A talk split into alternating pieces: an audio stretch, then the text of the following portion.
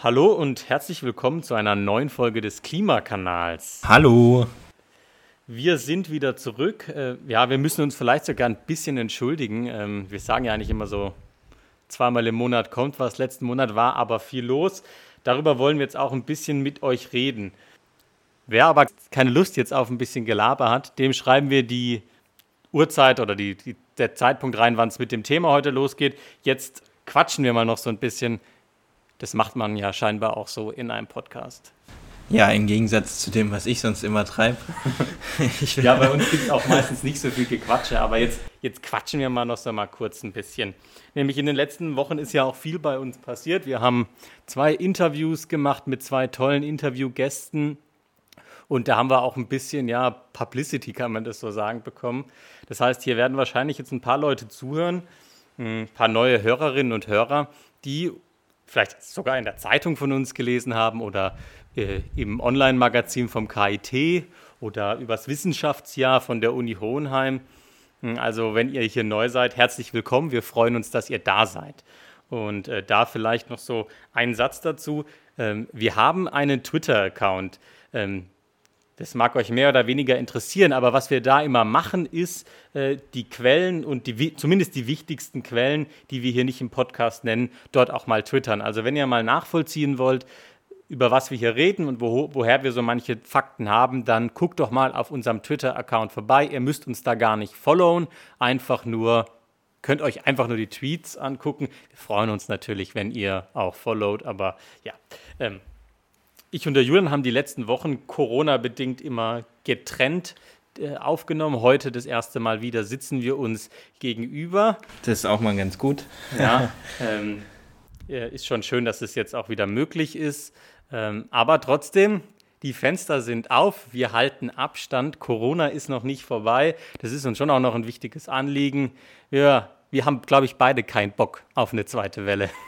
Ja, wäre gut, die zu verhindern und wäre auch schön, wenn das dann irgendwann deshalb mit der Uni äh, wieder besser werden kann, wenn halt weniger oder wenn nochmal eine zweite Welle kommt, dann ist das bei uns in der Uni ja auch immer extrem blöd, weil dann geht natürlich der Hörsaal nicht mehr voll. Und deswegen äh, wäre es gerade für Studenten auch wichtig, dass wir eben halt einfach die Möglichkeit bekommen, irgendwann wieder in geregeltes Leben zu kommen und dafür brauchen wir niedrige Infektionszahlen. Genau, das bringt uns auch vielleicht noch zu einem Punkt, auf den wir heute, über den wir mal heute sprechen wollen. Ich bin es gar nicht gewohnt, dass wir hier so viel nein, sprechen, aber gut, ich spreche immer viel über sowas. ähm, aber das ist vielleicht auch mal was, ich habe immer gedacht, ach, uns Studierenden, uns trifft Corona nicht so hart, aber was die letzten Wochen so abging, war, glaube ich, für viele uns schon echt anstrengend äh, viel Doppelbelastung, die Klausurenphasen verschieben sich, Prüfungsformate werden geändert, parallel dazu eben noch die Vorlesungen digital irgendwie möglichst gut mitmachen. Ja, das trifft nicht vielleicht jeden, manche konnten sich dem so ein bisschen entziehen, manche aber auch nicht. Mhm. Und also ähm, das ist so ein Thema, das ich auf jeden Fall mal irgendwie so sagen wollte. Wir sind ja beide eben jetzt Studenten und uns trifft es schon auch. Und dann kommt ja auch noch der Punkt hinzu, es gibt Leute, die jetzt echt in krass finanzielle Probleme gekommen sind. Äh, und das trifft halt eben auch viele äh, Studierenden, wenn man sich anguckt, wie viele solche Hilfskredite jetzt beantragt haben. Das ist schon ein Thema, über das aus meiner Sicht ein bisschen zu wenig geredet wird. Ich möchte oder wir möchten hier jetzt nicht sagen, dass wir es, wir es jetzt härter haben als die Leute in den Krankenhäusern oder in den Supermärkten oder ja, das nicht, aber auch uns Studierenden trifft es. Das ist vielleicht einmal eine Aussage, die man hier mal in der Folge so sagen kann. Ähm, also da, darüber habe ich in den letzten Wochen auch äh, viel nachgedacht. Habe auch nicht erwartet, dass es uns so trifft, aber also man kann jeder Uni für jeden Hiwi-Job dankbar sein. Ja, ist so. Und äh, wir haben Glück gehabt. Also wir sind beide Hiwis und uns hat es jetzt beide eben nicht getroffen, aber wir haben von vielen Leuten und auch Freunden und Freundinnen mitbekommen, dass da Jobs weggefallen sind. Ähm, Genau. Also jetzt so ein bisschen heute, das war jetzt so der, der, der Laberanfang, aber jetzt eben zum Thema der Folge. Heute geht es kurz und knackig eben um ja das Thema Schwerlasttransport, so würde ich das jetzt nennen. Wir haben uns natürlich mal wieder noch keinen Titel für die Folge ausgedacht, das machen wir dann nach der Aufnahme. Aber letzten Endes geht es darum, wir haben jetzt viel über Individualverkehr geredet, über zwei, drei, eine Person fährt irgendwie ihren privaten Pkw. Jetzt geht es um die richtig, richtig großen Dinger. Ähm, und wie man die eben klimafreundlich gestalten kann. Und das ist schwieriger als beim Pkw. Und wir kümmern uns deshalb eben, wenn wir uns die großen Bereiche anschauen, dann sind es für uns jetzt eben der Lkw, äh, das Flugzeug und die Schifffahrt. Und ich denke, du fängst jetzt mal an, was zu den Lkw zu sagen. Genau. Einen Einsatz will ich noch sagen, den ich jetzt so auch bei Herr Professor Doppelbauer gelernt habe. Technologieoffenheit. In dem Bereich, wenn es um schwere Lasten geht, ist Technologieoffenheit durchaus noch wichtig, weil, weil da ist einfach die Forschung sich noch nicht ganz so einig wie jetzt im Individualverkehr. Beziehungsweise es wird auch vielleicht eher möglich sein, dass mehr Technologien parallel existieren, weil einfach die Anwendungsbereiche halt eben breiter gefächert sind und man dann eben für spezielle Bereiche auch wieder was anderes besser einsetzen kann. Genau. Deswegen eben jetzt aber in der Folge immer heute besonders viele Pro-Kontras. Wir sprechen über eine Technologie und wir finden Pro- und Kontra-Argumente, damit ihr euch da so ein schönes Bild von machen könnt. So, ich soll starten mit ähm, dem Thema LKWs. Ja, eine Möglichkeit ist natürlich, und über die müssen wir bei den LKWs durchaus reden, aber ganz kurz und knackig gesagt, synthetische Kraftstoffe sind natürlich bei LKWs ein Thema. Ähm, also wir haben ja schon auch darüber geredet und dass sie nicht ganz so ökonomisch sind und dass es auch schwierig ist, vielleicht ganz so viel davon zu bekommen. Aber wenn man jetzt zum Beispiel im Individualverkehr darauf verzichten kann, auf synthetische Kraftstoffe umzusteigen, dann gibt es vielleicht Potenzial, das bei LKWs zu machen. Wäre mal so äh, Punkt 1. Da bringe ich jetzt nicht viel pro Kontra, da gibt es auch eine extra Folge zu, zu dem Thema synthetische Kraftstoffe. Genau. Aber wäre natürlich relativ einfach. Ja, relativ einfach. Dann gibt es die Möglichkeiten LNG und CNG. Äh, der Jules ist der Technikprofi. Willst du das mal kurz erklären, was da der Unterschied ist? Also im Prinzip ist beides erstmal Erdgas. Äh, ist natürlich jetzt auch erstmal wieder fossil. Kann man ganz normal in einem Verbrennungsmotor verbrennen. Also das wäre dann ein ähnlicher Betrieb möglich wie bei aktuellen LKW. Es gibt sie auch schon zum Teil, diese LKW. Und ähm, dann hat man eben zwei unterschiedliche Speichertechnologien. Das eine wäre das CNG, also Compressed Natural Gas. Das heißt, äh, man presst einfach dieses Erdgas in einen Drucktank und bezieht es dann wieder gasförmig daraus. Und beim LNG, Liquefied Natural Gas, wird eben der Kraftstoff flüssig gespeichert. Das heißt, er muss noch abgekühlt werden. Ist ja wieder Methan. Das sind dann so minus 160 Grad ungefähr bei denen dann eben äh, noch deutlich kleinere Tanks möglich sind, weil eben das in flüssiger Form natürlich viel dichter ist, das äh, Methan. Und genau, man hat jetzt die Möglichkeit, das eben durch Methan aus fossilen oder fossilem Methan zu betreiben oder man macht es eben, indem man synthetisches Methan wiederherstellt. Das wird dann aber nicht mehr unbedingt CNG oder LNG genannt, weil da immer dieses Natural Gas mit drin steckt und das bedeutet eigentlich fossil. Aber es gibt halt diese, also wenn man jetzt so einen LKW baut, der läuft mit CNG, dann kann ich da, habe ich die Möglichkeit in Zukunft umzuswitchen auf synthetisches Methan. Und dann kann ich dieses entweder LNG oder CNG LKW kann ich perfekt auch mit synthetischem Methan betreiben und das ist natürlich wieder effizienter wie ein flüssiger E-Fuel, also flüssiger synthetischer Kraftstoff. Mhm, genau. Warum das effizienter ist, hat dann mit, der, mit dem Herstellungsprozess zu tun. Da muss man weniger Energie aufwenden. Ja. Genau. Ähm, aber dazu haben wir ja auch schon mehrmal, an mehreren Stellen was gemacht. Das lassen wir jetzt hier mal aus. Also, was ist da der Vorteil? Es ist ein ähnlicher Betrieb wie beim aktuellen LKW möglich. Aber wir haben im Gegenzug eine geringe Wheel-to, nein. Well-to-Wheel. Genau. Erklär das mal. ja, also das sind eben diese Worte, äh, so Standardworte, die man dazu eben erfunden hat. Also well to wheel heißt Quelle zum Rad, Effizienz. Das heißt, ähm, wie viel erneuerbare Energie muss ich dafür aufwenden am Ende? Also wenn ich jetzt nicht, ähm, wenn ich das dann mit synthetischem Methan irgendwann betreiben würde, äh, um dann am Rad, am Ende praktisch möglichst viel Energie rauszubekommen. Und das ist die sogenannte Well-to-Wheel-Effizienz und die ist eben beim synthetischen Kraftstoff eben relativ schlecht. Auch noch beim Methan relativ schlecht. Mhm. Genau. Gut. Dann kommen wir andere, zu einer weiteren technischen Möglichkeit bei den LKWs. Das ist die Brennstoffzelle. Darüber haben wir auch geredet. Ich mache es kurz. Natürlich haben wir da eine relativ hohe Reichweite und ein geringeres Gewicht als bei der Batterie. Aber die Well-to-Wheel-Effizienz ist auch wieder schlechter. Man bräuchte eine relativ neue Infrastruktur und eben besonders große H2-Tanks. Genau. Aktuell natürlich Wasserstoff noch nicht so klimaneutral, aber da gibt es eben auch die synthetische Möglichkeit. So.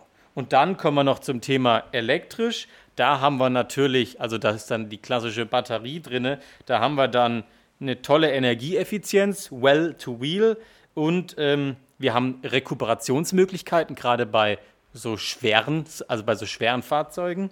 Ja. Mhm.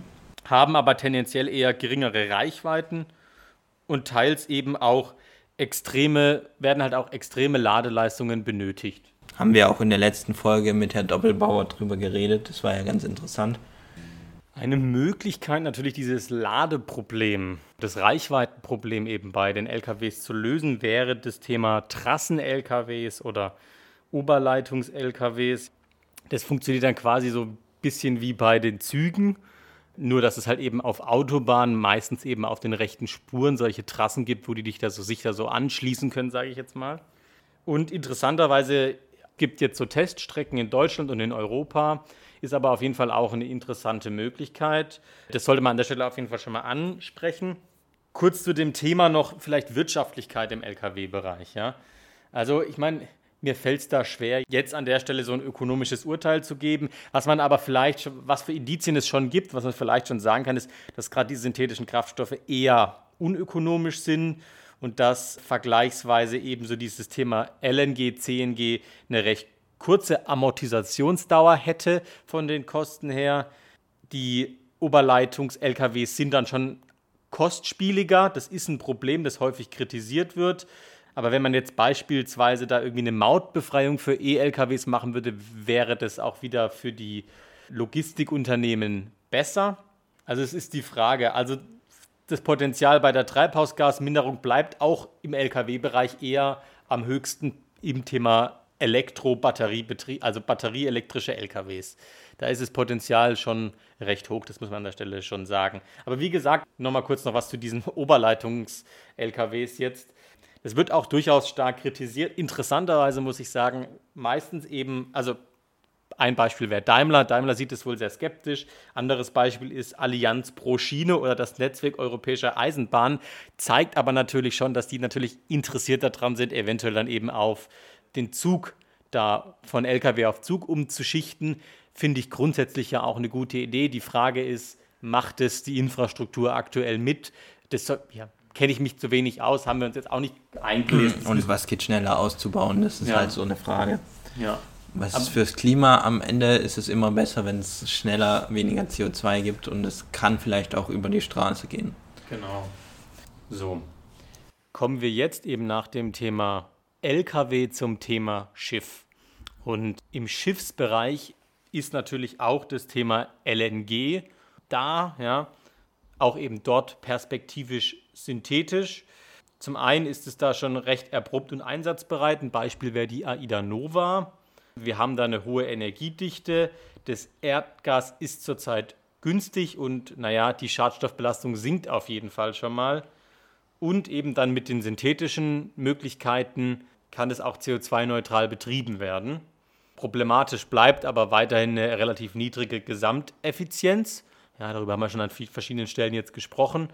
Und eben das Thema Methanschlupf. Das Methanschlupfthema ist ja interessant ich versuche das jetzt mal laienhaft zu erklären, aber es geht darum, dass natürlich auch bei solchen Antrieben Methan in die Atmosphäre entweicht, teilweise, und das Methan ist natürlich auch klimaschädlich. Und da muss man natürlich versuchen, das irgendwie technisch die Motoren so zu bauen, dass da ein möglichst niedriger bis kein Methanschlupf da ist. Genau, und das bedeutet halt einfach, dass ein Teil vom Methan einfach nicht verbrannt wird, im Brennraum und dann kommt es natürlich einfach aus dem Abgas hinten raus und ist dabei viel schädlicher als das verbrannte. Also wenn es schon umgesetzt wäre, wäre es ja CO2 und davor ist es halt eben das Methan. Und wenn davon eben noch was in die Atmosphäre kommt, wissen wir, ist es eben 25 mal schädlicher als das CO2 und ist deswegen durchaus problematisch zu bewerten. Und es gibt auch Studien, die halt sagen, okay, LNG könnte, also jetzt nur halt ähm, nicht synthetisch besprochen, sogar schädlicher sein, als mit Schweröl zu fahren, aufgrund des Methanschlupfs, ja, also man muss da das auf jeden Fall auch auf jeden Fall in die Rechnung mit einbeziehen. Die Motoren werden da aber auch natürlich immer besser und der Methanschlupf immer kleiner. Müsste aber auch jetzt langsam so weit sein, dass es besser wird, als mit Schweröl zu fahren. Da gibt es ja noch das Thema Methanol. Ich habe da mal was gelesen. Kannst du das vielleicht auch noch mal kurz erklären, was es jetzt mit dem Methanol auf sich hat? Genau, Methanol ist halt, kennt man ja, also das, was man nicht trinken soll vom Alkohol, wenn man mhm. destilliert, kann auch als Kraftstoff eingesetzt werden, wenn man jetzt zum Beispiel die kleinen ferngesteuerten Modellautos mit Verbrennungsmotor äh, benutzen, auch zum großen Teil eben Methanol als Antrieb. Und es kann halt eben auch für Schiff, Schiffe benutzt werden. Und die Quelle davon kann dann halt wieder entweder sein, man hat irgendwie eine Ölquelle und destilliert dann daraus irgendwie Methanol durch verschiedene Prozesse.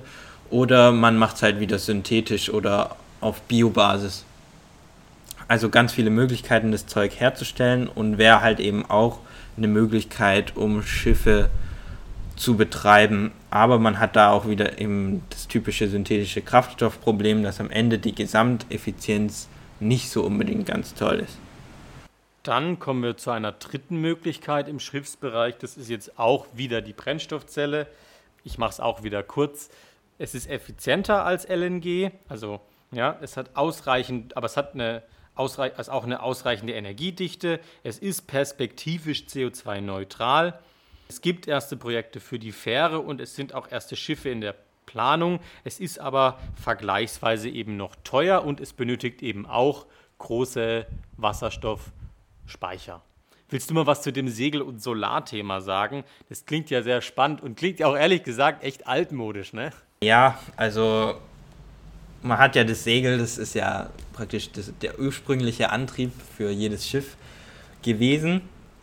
Kommt jetzt aber tatsächlich wieder ein bisschen, weil man wird nicht das ganze Schiff immer, also vielleicht kleine Schiffe, klar, kennt man ja, Yachten können mit Segeln fahren, aber die großen Containerschiffe und Kreuzfahrtschiffe wird es nie mit einem reinen Segelantrieb geben. Aber auch da gibt es verschiedene Konzepte, wie man eben den Wind nutzen kann und zum Beispiel indem man kleinere Segel aufbaut auf dem Deck und dort ähm, die zum Beispiel dann auch nicht mit Tuch segeln, sondern das sind halt eben so starre Segel, die man dann eben nach dem Wind ausrichten kann, einfach drehbar sind die gelagert dann.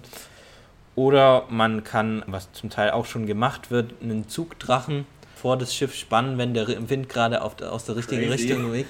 Und das macht tatsächlich dann gar nicht so wenig aus. Also ist da schon möglich, den Kraftstoffverbrauch zu reduzieren um 10 bis 15 Prozent.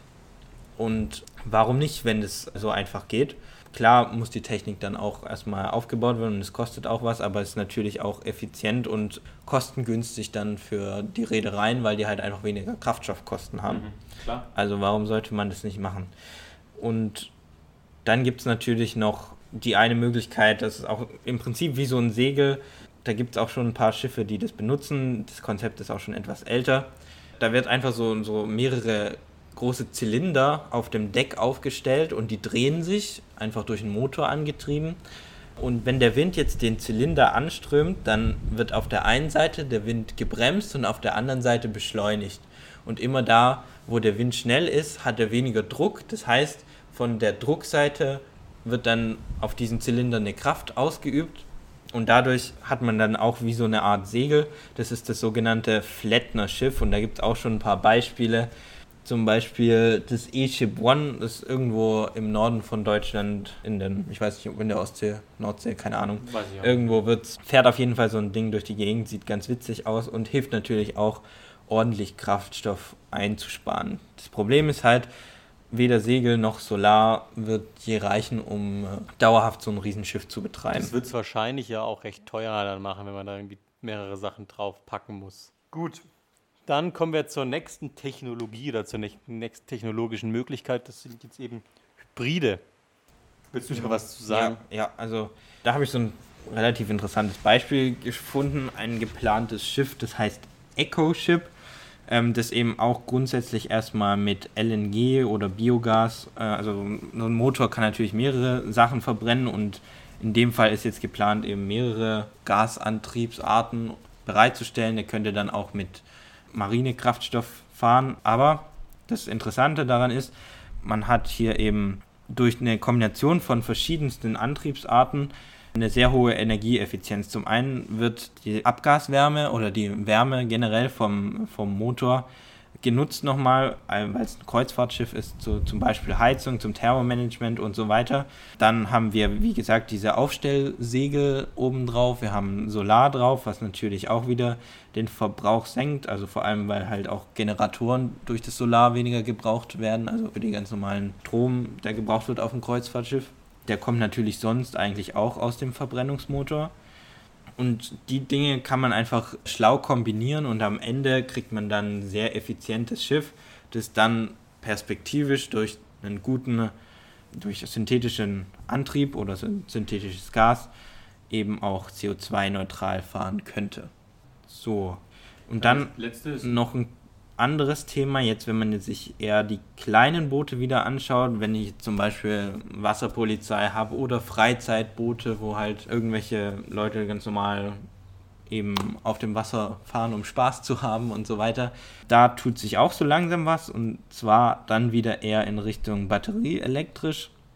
Das Problem ist, dass das, wenn man relativ schnell mit solchen kleinen Wasserfahrzeugen fährt man ja immer relativ schnell und durch dieses, diese Gleitfahrt heißt es, ähm, hat man einen sehr hohen Energieverbrauch.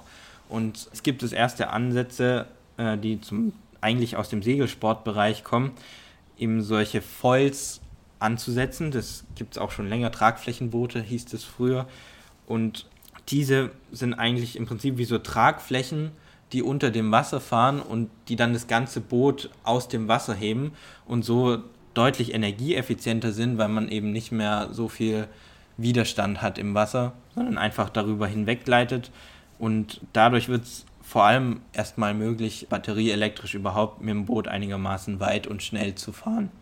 Aber interessante Technik kommt jetzt immer mehr, auch weil die benötigte Regelungstechnik da immer, also die Intelligenz dahinter immer besser wird durch die Rechenkapazitäten und auch halt durch die Algorithmen, die sich die Leute ausdenken. Gut. Dann kommen wir zum letzten Themenblock, das Thema eben jetzt Flug, Flugzeuge. Da auch natürlich der Klassiker sind dann jetzt eben, ist jetzt eben nicht ein synthetischer Kraftstoff, in dem Fall jetzt eben synthetisches Kerosin. Und da eben auch wieder, wir haben eine hohe Leistungsdichte, oder wieder, also wir haben da eine sehr hohe Leistungsdichte. Wir haben natürlich weniger Einschränkungen beim Thema Flugstrecke und Geschwindigkeit, aber wir haben eine schlechte Well-to-Tank-Effizienz und eben das Thema Fluglärm gibt es da weiterhin. Genau, also im Prinzip ist es ja eigentlich das Flugzeug, das man schon kennt, bloß halt das Kerosin ist eben synthetisch hergestellt und wir wissen ja, es ist ja schlecht von der, von, von der Nutzung der erneuerbaren Energien. Hast du ja alles gesagt, warum sage ich das nochmal? Ja, gut. Alles gut. ist gut. Dann eben jetzt das Thema Batterie und E-Motor. Genau, soll ich? Ja, mach okay. gerne. Also, direkt, ja. Also, Batterien sind schwer, leider, leider. Deswegen ist es eben bisher noch nicht wirklich möglich, damit irgendwelche größeren Flugzeuge zu betreiben oder damit einigermaßen weit zu fliegen. Deswegen ist es eben halt vor allem für Kleinflugzeuge mit kurzen oder sehr kurzen Flugstrecken interessant oder halt eben auch für so Dinge wie dann eben, man kennt ja diese äh, Flugzeuge oder auch drohnenähnliche Gefährte, die dann eben in der Stadt umherfliegen sollen, die sind dann auch perspektivisch eher mit einem E-Motor oder einer Batterie betrieben. Vorteil ist natürlich wieder die hohe Energieeffizienz, wenn man direkt von Erneuerbaren herkommt und Vorteil auch, dass man zum Beispiel Solarenergie nutzen kann. Da gibt es ja auch tolle Beispiele in der Entwicklung, zum Beispiel das Projekt Solar Impulse. Es war im Prinzip ein sehr großes Solarflugzeug, mit dem eine Weltumrundung gemacht wurde. Ist natürlich nicht besonders schnell geflogen, aber es ist möglich durchaus. Und natürlich war jetzt auch nicht Riesengewicht dran. Mhm. Also ist noch jetzt kein Passagierflugzeug, wenn man ja, so will. Da noch nicht. Genau, also größere Reichweiten sind nicht möglich. Und wenn man eben doch einigermaßen weit fliegen will, sinkt die Energieeffizienz immer weiter mit dem Gewicht. Warum ist das so? Wenn wir was Schweres im Flugzeug haben, wie zum Beispiel die Batterie, dann brauchen wir mehr Auftrieb. Und wenn man sich so einen Flugzeugflügel anschaut, dann kriege ich immer nur mehr Auftrieb, wenn ich den Widerstand, den Flugwiderstand erhöhe und deswegen brauche ich dann einfach immer natürlich deutlich mehr Energie, je schwerer es wird und deswegen ist es dann halt auch einfach nicht möglich, mit einer Batterie weit zu fliegen und es wird auch tendenziell in 50 Jahren nicht möglich sein. Genau. Gut. Dann äh, Thema Brennstoffzelle. Ja, ihr merkt, Technologien kommen halt in jeder Kategorie wieder. Auch im Flugzeug ist die Brennstoffzelle möglich. Da so ein bisschen sozusagen ein Mittelding zu dem eben Thema Turbine mit synthetischem Kerosin betreiben oder eben Batterie, so liegt so ein bisschen dazwischen. Damit sind relativ hohe Reichweiten und Geschwindigkeiten möglich. Es ist effizienter eben aber als die äh, synthetischen, als das synthetische Kerosin. Es gibt Energiezurückgewinnung, ist möglich und es ist relativ leise. Aber man benötigt weiterhin eine Batterie, die natürlich auch schwer ist. Und man braucht halt auch Platz für einen Wasserstofftank. Also Batterie und Wasserstofftank, beides nicht sehr leicht, gibt natürlich ein Gewichtsproblem. Könntest du vielleicht noch den Punkt Energiezurückgewinnung mal noch genauer erklären? Das machen wir jetzt am besten gleich beim Hybrid. Da gibt es nämlich so ein tolles Beispiel. Wenn ihr mal wollt, könnt ihr mal das Konzept E-Thrust heißt es. Da gibt es tolle Videos zum Beispiel auf YouTube ähm, einfach angucken. Das ist halt eben ein Konzept für ein Hybrid, wo eben eine sehr kleine und damit relativ leichte Batterie in Kombination eben mit einer Gasturbine benutzt wird. Und dann hat man also im Prinzip diese Gasturbine, die sowohl einfach Strom erzeugen kann, als auch ein bisschen Antrieb produziert, sowohl wie halt einfach mit Elektromotor betriebene Fans, die eben einfach den Vortrieb erzeugen können. Und das kombiniert eben Stärken von eben dieser Turbine mit äh, dem synthetischen Kerosin und der Batterie. Nämlich zum Beispiel, was kann ich machen? Beim Starten, wenn das Ding zum Beispiel startet, dann kann ich das so äh, auslegen, dass ich, die Batterie ist dann ja vollgeladen, die Energie sowohl aus der Batterie nutze und auch die Batterie aus der Turbine. Und dann habe ich besonders viel Leistung, um eben an Höhe zu gewinnen. Das brauche ich am Anfang. Dann, wenn ich oben bin, ist die Batterie eigentlich mehr oder minder leer. Und dann kann ich mit der Turbine, die ist dann so ausgelegt, dass sie nicht sehr groß ist, sondern eben gerade sozusagen ausreicht, um relativ effizient dann Strom herzustellen während dem Flug, den, der dann direkt von den Elektromotoren genutzt werden kann, die dann eben die Propeller, wenn man so will, antreiben. Und das ist dann eben eine sehr deutlich effizientere Auslegung der Turbine möglich, weil die halt eben nicht den Start komplett alleine schaffen muss. Mhm. Aber ist da noch Gas an, also ist da noch irgendwie Kerosin, synthetisches Kerosin an Bord? Genau, also die Gasturbine funktioniert ja mit, äh, mit dem synthetischen Kerosin. Mhm. Das ver verbrennt dann einfach eben in der Turbine. Okay. Genau. Und wenn man dann wieder anfängt zu landen, dann muss so ein Flugzeug ja tatsächlich eben auch bremsen. Sehr gut, ja. ja.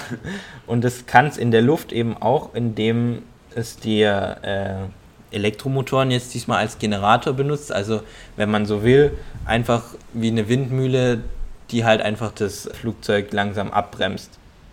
Und dadurch kann ich eben wieder Energie zurückgewinnen und die Batterie für den nächsten Start schon wieder aufladen. Und deswegen ist halt sowas ist für mich, für die Passagier, Luftfahrt eher die Zukunft, weil ich denke, man wird tatsächlich um synthetische Kraftstoffe beim Thema Flug eher nicht herumkommen, wenn man immer noch eben Langstreckenflugzeuge haben will und ich denke, das wird schon so sein.